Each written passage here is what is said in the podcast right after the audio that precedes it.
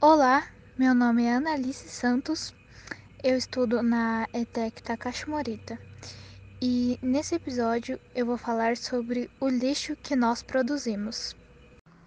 O lixo que nós produzimos diariamente pode ser classificado como lixo orgânico, reciclável, doméstico, comercial, industrial, hospitalar e eletrônico.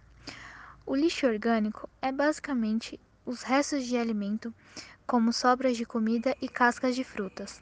Com esse tipo de lixo é possível produzir um tipo de energia chamada biomassa, que é renovável. O lixo reciclável pode ser transformado em outros tipos de materiais.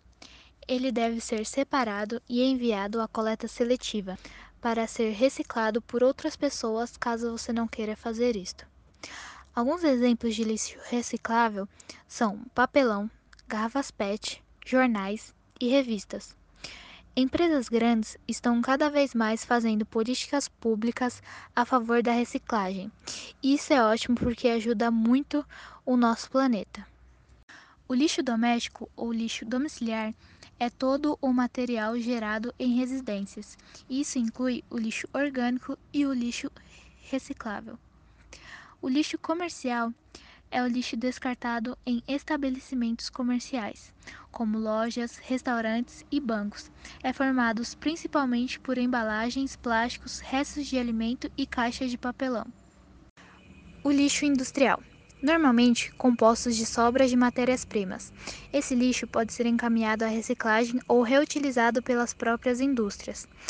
Exemplos: sobras de metal, vidro, tecidos, plásticos e borrachas. Lixo hospitalar.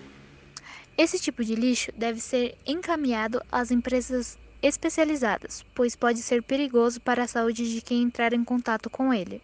Seringas, medicamentos, fraldas, sondas e materiais cirúrgicos são exemplos de lixo hospitalar. A reciclagem é importante tanto para o meio ambiente quanto para as pessoas. É uma ação continuada de coleta e processamento de resíduos que de outra forma seriam jogados como lixo, mas que podem ser reaproveitados e transformados em novos produtos.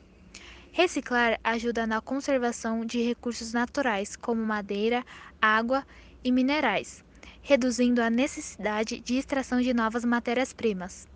Os materiais de reciclagem não requerem muita energia para serem remanufaturados, em comparação com a conversão de novas matérias-primas em produtos utilizáveis, portanto, gera economia.